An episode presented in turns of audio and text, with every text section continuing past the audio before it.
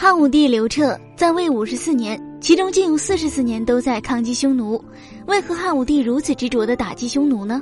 开始，汉朝和匈奴之间一直靠和亲的方式来维系和平，这也确实起到了维系和平的作用。但是到了汉文帝时期，匈奴却在与汉人和亲的同时，前后发动了三次大规模入侵，甚至有一次逼得汉文帝差点御驾亲征。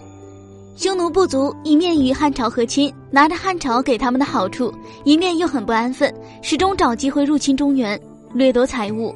在这种情况下，和亲已经失去了维系和平的保障作用，反而成了一件十分鸡肋的外交事宜。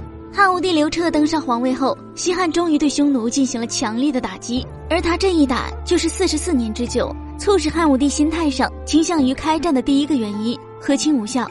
从西汉初年开始，各代皇帝都采用了和亲的策略，却没有换来两个势力之间的和平。有了这样一系列的前车之鉴，汉武帝主观上怎么可能希望和亲？匈奴屡次要求和亲，却没有履行两个势力的和平义务，毫无信义可言。从情感上，刘彻更希望发兵进攻，以牙还牙，来彻底清算西汉对匈奴的夙愿。第二个原因，扩张领土。汉武帝进攻匈奴，一方面可以解决国家内部地区的安定。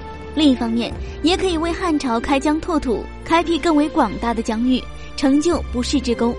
西汉建立初期，国家贫弱，无力抗击匈奴，就算能够打胜仗，也会对国家造成巨大的经济负担。